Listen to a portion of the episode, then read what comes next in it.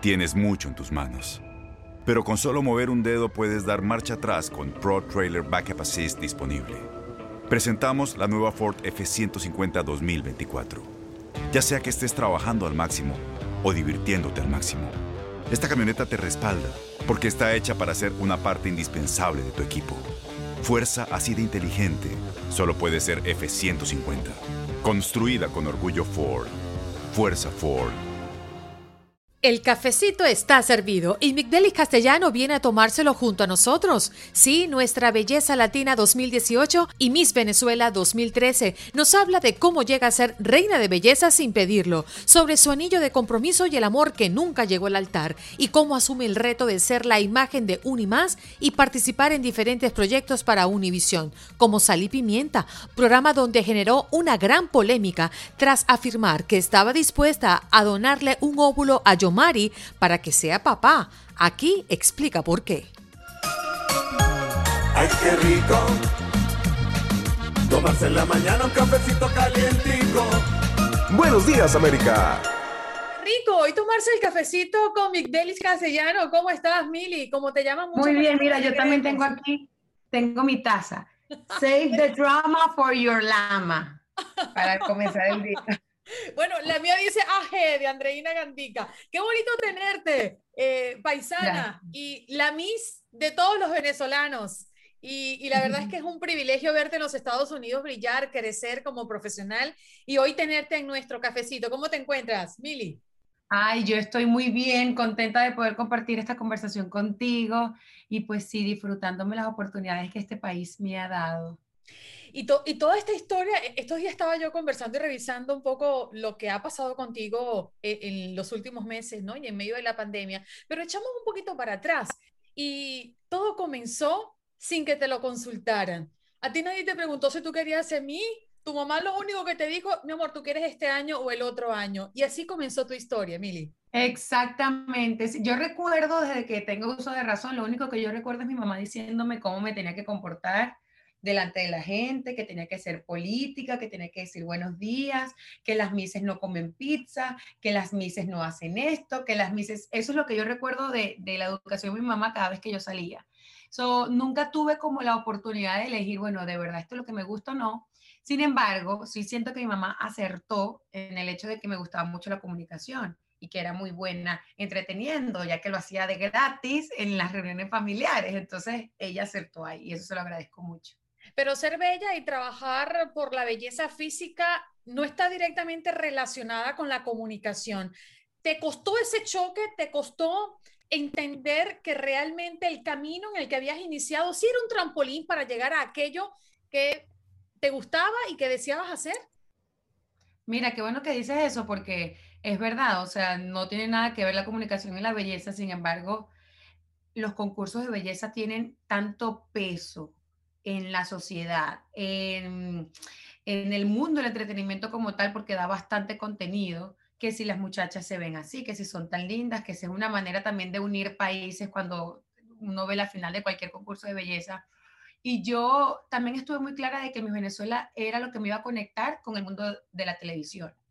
Sin embargo, hacer esa transición no fue nada fácil, porque después que vienes de los concursos de belleza, uno viene como con muchas manías o con, con muchas cosas aprendidas que la televisión hay que romperlas, como por ejemplo la manera de expresarse. Yo ahora te estoy hablando muchísimo más yo y desde mi zona de honestidad y tranquilidad, como te lo hubiese, hubiésemos tenido una conversación en el 2013, que hubiese sido así todo como bien ¿sabes? Como una embajadora, todo bien político. Me costó, sin embargo, yo siento que la gente siempre vio en mi participación como mi Venezuela que yo era así, que me salió un poquito de, de los parámetros en todos los aspectos. O sea, la gente habla de lo físico, pero también en mis entrevistas yo trataba de ser lo más real y honesta posible. Pipeli, hay un episodio que, bueno, se ha hablado hasta la saciedad, ¿no? Eh, lo que te ocurrió gracias la opinión del zar de la belleza, eh, el señor Sousa. Eso me hizo reflexionar un poco justamente con lo que estás mencionando, el antes y el ahora, la reacción que uno puede tener cuando ya está maduro y encaminado en una profesión como esta y cuando te agarra quizás desprevenido, de sorpresa, en un momento en que no sabes cómo reaccionar. Cuando él te dijo que tú eras una gorda de, em, ¿cómo reaccionaste? Y si lo meditas el día de hoy, hubieses reaccionado igual. Ay, ay, ay. En ese momento me acuerdo que yo delante de él, mi actitud delante de él siempre era rebelde, por eso él dice que yo era rebelde. Él siempre que me decía algo, yo actuaba como que no me importaba, como que no me afectaba y hasta buscaba responderle. Entonces en ese momento, cada vez que él me decía cosas así que me dolían, que de verdad me estaban hiriendo, yo le hacía creer que nada pasaba o me reía. O bueno, en ese momento me acuerdo que le dije así súper, de manera tan odiosa, le dije, bueno, sí, puedo ser gorda, pero en la historia de mis Venezuela jamás vas a tener un rostro tan bonito como el mío. O sea, cualquier cosa que podía salir de lo que yo, cualquier cosa que tratara de sacarme a mí del hueco, pero ah, salí yo de la oficina a llorar. ¿No te sacaba del hueco realmente? No me sacaba, no me sacaba del hueco porque era como una fachada que yo estaba tratando de cubrir mis verdaderas emociones. Pero mm, ah, yo siempre actuaba así. Y ahora que lo veo de lo que hice en ese tiempo, yo digo que bueno, menos mal que fue así y no dejé como desvanecerme en público, ¿sabes? O sea, la gente nunca pensó que yo estaba así hasta que lo hablé años después. Pero yo creo que es cuestión de personalidad, André, porque mira, yo, él usaba la misma psicología con todas. Siempre te ponían como en la situación de que te hace falta todavía, tienes que trabajar. Y esas chicas a lo mejor usaban eso en todo lo contrario. Decían, ah, necesito trabajar, bueno, lo voy a dar más duro, voy a hacerlo mejor, voy a bajar más de peso. Yo no, yo era, ¿cómo no se me reconoce el poco esfuerzo que, que estoy haciendo? O sea, cada, cada eh, eh, peso menos, un kilo menos, eso cuenta, un gramo menos, eso cuenta. Entonces, como no se me reconoce, yo era como que tiraba la toalla y decía, no, no puedo con esto, es demasiada presión. Era como todo lo contrario, pero eso es un tema de personalidad también, no tiene que ver con lo personal demasiada presión. Hay cosas que hoy o a lo que no accederías el día de hoy que accediste cuando estabas en los concursos de belleza. Ay, ay, ay, a, tomarme tantas pastillas y, a inyectarme tantas cosas que ni sabía que eran, solamente porque alguien llegaba un día y me decía, mira, tómate esto azulito que es una maravilla, te va a secar. Y yo para adentro, todo me lo tomaba, todo me lo inyectaba, no tenía la menor idea. Eso no lo haría definitivamente, o por lo menos investigaría más, cosa que hago ahora. Para poder aplicarme algo en el cabello, empiezo a leer qué ingredientes tiene, no sé qué. Yo creo que eso me quedó de toda esa experiencia. O de tu mamá, ¿no? Que le gusta una matica, herví matica, Ay, cositas y la cúrcuma. Antes de hablar aquí contigo, estaba, estaba conversando con ella y ya me estaba diciendo, yo la voy a visitar pronto, Dios mediante y ya me estaba diciendo, hija, compraste el baño de crema que te dije para que se lo apliques de puntas a medias, aquí tú vas dando, ay, mamá, por favor, ella así le encanta sus cosas de la belleza. Oye, Mili, eh, de esos recuerdos que te han quedado, eh, sabemos que todo camino en una profesión como la nuestra todo suma, ¿no? Al final la experiencia, el absorber lo que te pueda servir para el día de mañana y quedarte con eso, pero definitivamente hay cosas en que pues decidimos como dejarlas a un lado, ¿no? ¿Qué es eso que tú dejarías a un lado y qué es eso que te traes a cuestas y como parte de tu experiencia?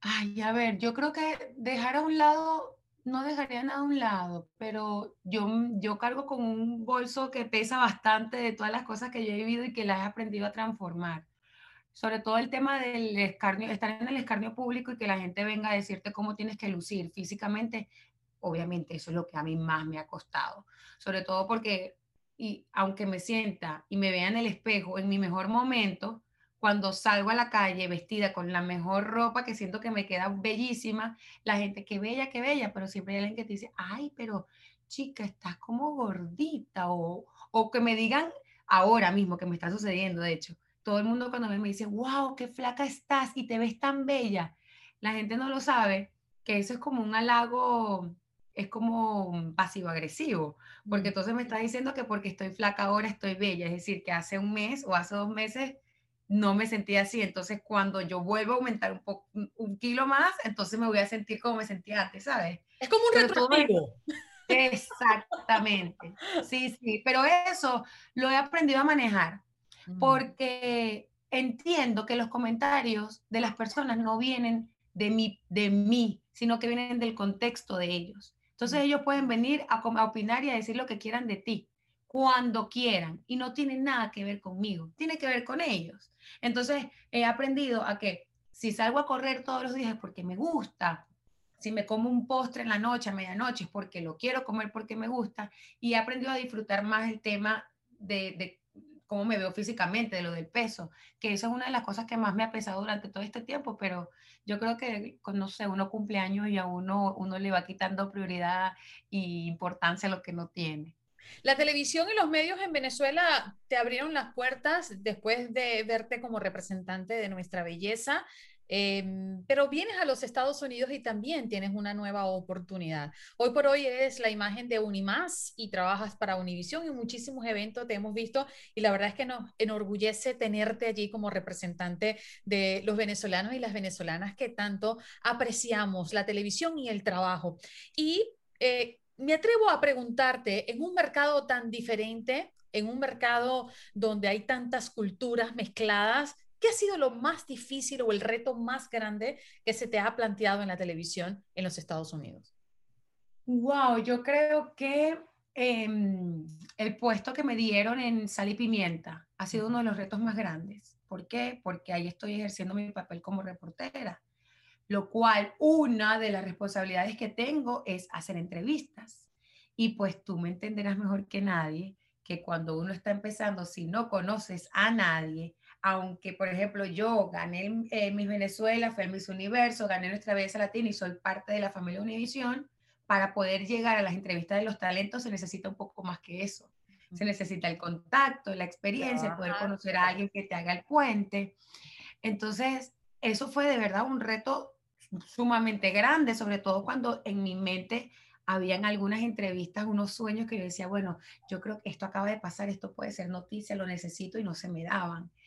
Me frustraba un poquito, pero es parte del proceso y, entiendo que en, este, en esta comunidad, eh, aquí en Estados Unidos, la comunidad hispana en la televisión es bien reducida y la competencia obviamente la hace muchísimo más grande. Pero eso es con la experiencia, tengo que tener paciencia. Paciencia, preparación y perseverancia. Fíjate, eh, Mili, nosotros en el camino, cualquiera que sea, siempre tenemos mentores o tenemos consultores o tenemos referentes, ¿no? Y de repente cuando, porque me ha pasado mucho en el ejercicio del periodismo deportivo, más de 20 años de experiencia en esta, en esta fuente, pero me ha pasado que de repente no tengo un dato o necesito tener algo al alcance para una entrevista, por ejemplo. ¿A ti te ha pasado? ¿Qué personas son referentes para ti o apoyo en esta carrera? Mira, mis productores lo han sido todo. Yo siempre, siempre que tengo una duda, me voy hacia los jefes que son mis productores del show donde estoy. En Sal y Pimienta con Christian Charles, cada vez que yo tenía una duda de algo, yo me sentía en plena confianza de escribirle, decía, jefe, o sea, ¿qué hago aquí? ¿Cómo usted cree que puedo hacer? Él siempre me ayuda. Y tuve mm, como tres meses de preparación durante el año pasado en cuarentena, que de verdad lo agradezco muchísimo, con Sid Marie Fleming, que es una periodista muy reconocida en Puerto Rico. De hecho, fue la única que tuvo la oportunidad de entrevistar al presidente Barack Obama para aquel entonces durante eh, su ejercicio de la presidencia. Y ella, o sea, para mí todavía ha sido como mi maestra, todavía lo es. Cada vez que ella me ve publicando algo en Instagram, me dice, muy bien, acomódate así, no digas esto más, por favor, ubícate. Así que ellos son unos grandes referentes que tengo cada vez que necesito una opinión pero sin lugar a dudas mis productores. Vamos a hablar de, la vida personal tuya, Mili, porque tuviste una propuesta y lo dijiste a vos poplis, me voy a casar con el pelotero Francisco Cervelli, venezolano también, de tendencia italiana. Y resulta que eso terminó, pero ahora has alborotado las redes sociales buscando quién es ese hombre que ha conquistado porque ya tienes más de dos meses eh, trabajando en ese proyecto personal, ¿no?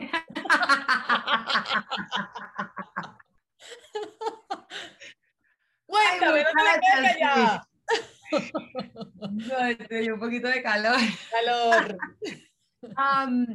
Pues sí, lo comenté, en eh, una entrevista se lo comenté a Viviana Givelli, le estaba contando que me di la oportunidad después de tres años, otra vez en el amor, pero me lo estoy tomando con mucha paciencia y con calma.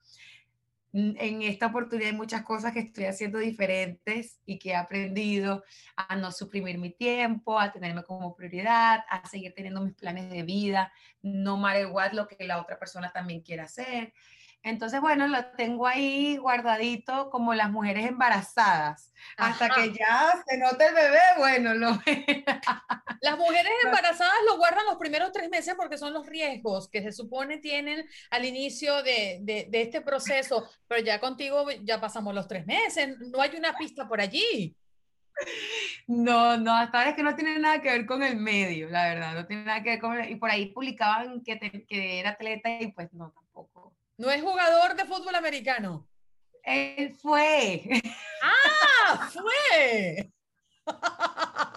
Por allí va la cosa. Ok. Por ahí va la cosa, pero no, creo que por atletas ya no más, con atletas ya no más. Decías, me lo voy a tomar con calma. ¿Qué pasó? ¿Con Francisco Cervelli no te lo tomaste con calma? No, no. pobrecito, yo a veces digo, ay Dios. yo, es que creo que, mira lo que pasa. nosotros teníamos una relación muy bonita. Yo no sé si él, yo no sé si él se puede ver estas entrevistas mías después me va No, seguro no. Habla tranquila. Lo que pasa es que a mí me preguntan y yo respondo. Eso no tiene nada de malo. pero sí siento que la falta de experiencia me tenía llena de inseguridades. El haber salido del Miss Universo y sentirme que no tenía como algo mío, algo estable, me hizo sentir muy insegura como mujer y estamos hablando de una diferencia de edad, pero impresionante también. y pues sí, yo, yo quería como que todo para allá y, y, creo que todo era como apurado y me sentía que no tenía nada y al mismo vez lo tenía todo.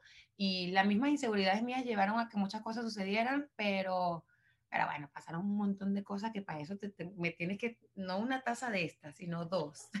Un tambor. Tienes un tatuaje, ¿no? Y, escuchaba también en una entrevista reciente que te hacían, Mili, que tu concepto de mm, amor propio ha cambiado al pasar de los años. Y es justamente ese tatuaje que tienes en tu cuerpo, ¿no? Sí, mira, eh, ¿por qué? Uno lee en las redes sociales todo el tiempo la gente, amor propio, self-care, yéndome a hacerme el cabello, cuidándome, no sé qué, sí, pero what qué es lo que está pasando alrededor de tu vida? O sea, ¿a quiénes, ¿de quiénes te estás rodeando tú? Ahí es donde está el verdadero amor propio, porque a veces uno tiene amistades que uno sabe, que uno sabe que no te conviene, que nada más vas a comerte el, brunch porque para cumplir, te vas a tomar el cafecito porque, ay, ella me invitó y le dije que sí. No, si uno sabe que hay ciertas personas que no le, le, aportan nada a tu vida, uno tiene que salir de ahí porque entonces no te estás queriendo nada. Y yo me daba cuenta que aunque yo me hacía el cabello y me hacía mi terapia de spa en casa, pues yo tenía, estaba tomando muy malas decisiones con respecto al amor y me quejaba mucho porque yo decía, pero ¿por qué yo no puedo? Porque si él pudo superar todo, yo no he podido tener otra pareja. ¿Por qué? Y no tenía nada que ver ni con él, sino que tenía que ver con las decisiones que yo estaba tomando de la gente con la que me estaba rodeando, hasta que dije no más. Y tengo un tatuaje en el pie izquierdo que se llama um, Self Love, que es Self Love, y me lo hice sin saber de verdad el, el la descripción o lo que esto significaba para mi vida. Y es exactamente esto, tomar buenas decisiones con las personas con las que nos rodeamos. ¿Qué cosas has intentado y que no has logrado todavía? ¿Qué he intentado y que no he logrado? Ay, ay, ay. Mira, he intentado, he intentado usar Siri para que me recuerde cosas de mi agenda y no he podido. Ahorita se activa, porque ya se activa de nada. no lo he logrado.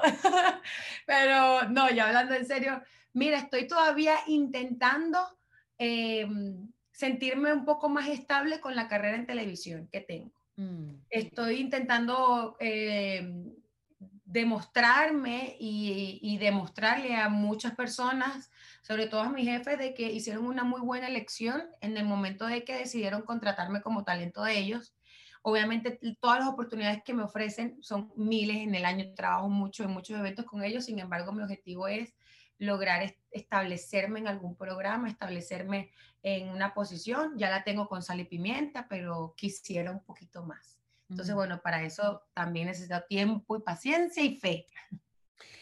Justamente sal y pimienta. Hubo un momento controversial que se llevó a las redes sociales y a los medios digitales también, cuando Yomari te hizo la consulta, no sé si fue sorpresa para ti en ese momento, si le donarías óvulos. Y tú le dijiste que sí.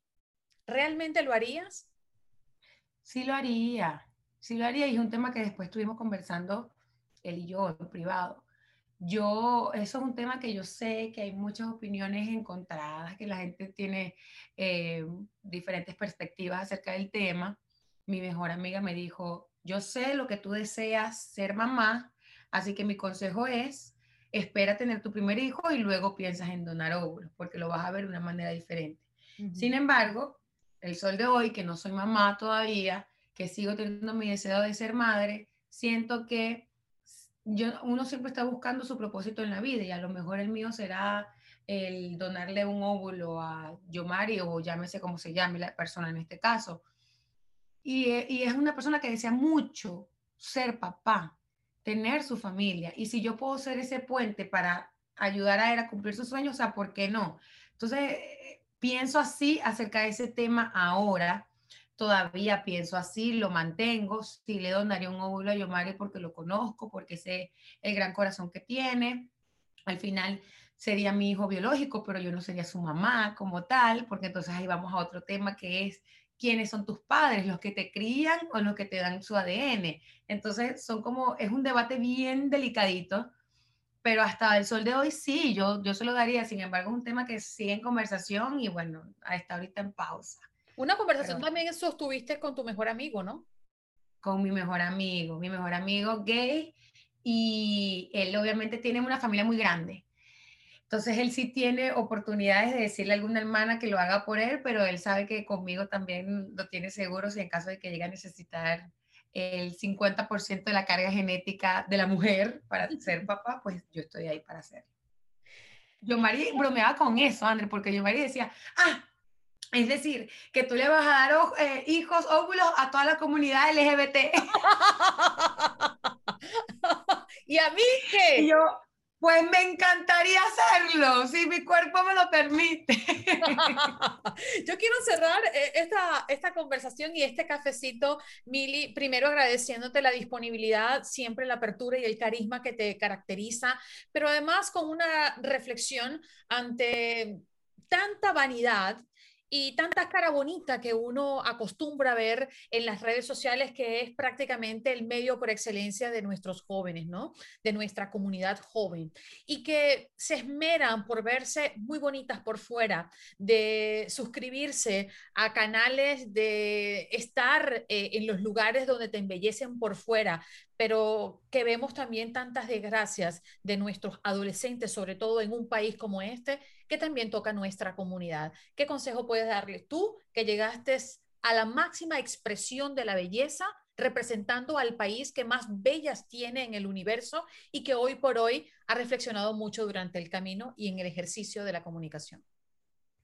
Bueno, te puedo contar que yo que vengo a un concurso de belleza con tantas mujeres bellas en todo el mundo, al final del día, lo que resalta verdaderamente una persona en la calle tiene que ver con ese algo más que no está aquí, que no se puede ver, sino que se siente. La gente sí se preocupa muchísimo ahora por verse bien, por un filtro bonito, porque la cara esté toda perfecta sin arrugas, pero el tiempo pasa el tiempo pasa y si tú no conseguiste eso original, eso único que tienes tú, que vino con tu personalidad, que viene en tu sangre y lo supiste aprovechar y resaltar para hacer algo bien por los demás, entonces igualito pasaste en vano. Porque hay tanta competencia, sí la hay, de mujeres bellísimas, pero uno siempre tiene como ese wow, uno siempre va a ir a ver el wow de la persona que, ni siquiera los explica, no sé qué nombre pueda tener. Podemos llamarlo actitud, personalidad, pero siento que tiene que ver algo más con los sentimientos de las mujeres. Uno tiene que saberse querer como uno vino en el empaque, sacar el mejor provecho que uno, de las cosas que uno tiene. A mí me encanta mucho la parte de mis hombros, de mi cuerpo, es lo que entreno en el gimnasio, porque me hace sentir bonita. Me gusta arreglarme para ir a mis entrevistas porque siento que me llena de seguridad. Pero al final la gente cuando está sentada hablando cara a cara, esto no vale nada. Porque si estuviéramos en un mundo donde todos fuéramos ciegos, entonces, ¿qué es lo que va a prevalecer? La manera en cómo tú respondes, la manera como tú te comunicas, los sentimientos que tú puedes expresar. Así que yo creo que hay que, es un tema que hay que saberlo eh, hablar, porque al final del día yo puedo decir muchas de esas cosas y la gente puede decir sí, pero tú sigues yendo al spa, te sigues haciendo tus tratamientos, porque tiene que ver con la imagen, pero tenemos que pensar que todas esas cosas que nos hacemos es para uno sentirse bien desde adentro. Y punto. No tiene nada que ver con lo que está afuera, sino cómo uno se siente de verdad desde adentro. Mili, te abrazo. Cuando puedan en los pasillos de Univisión, nos daremos ese abrazo real. Por lo pronto, salud con el cafecito. salud, yo después te invito un café y te caigo yo a preguntas, André, que me hiciste unas cuantas, que te tengo unas cuantas también para ti. Ay, Dios mío, querido. Ok, hablaremos de deporte. me encanta. Chao. Chao, mi amor. Ay, qué rico. Tomarse en la mañana un cafecito calientico. Buenos días, América. Boost Mobile tiene una gran oferta para que aproveches tu reembolso de impuestos al máximo y te mantengas conectado. Al cambiarte a Boost, recibe un 50% de descuento en tu primer mes de datos ilimitados. O, con un plan ilimitado de 40 dólares, llévate un Samsung Galaxy A15 5G por $39.99. Obtén los mejores teléfonos en las redes 5G más grandes del país. Con Boost Mobile, cambiarse es fácil. Solo visita boostmobile.com. Boost Mobile, sin miedo al éxito. Para clientes nuevos y solamente en línea, requiere AroPay. 50% de descuento en el primer mes requiere un plan de 25 dólares al mes. Aplican otras restricciones. Visita boostmobile.com para detalles.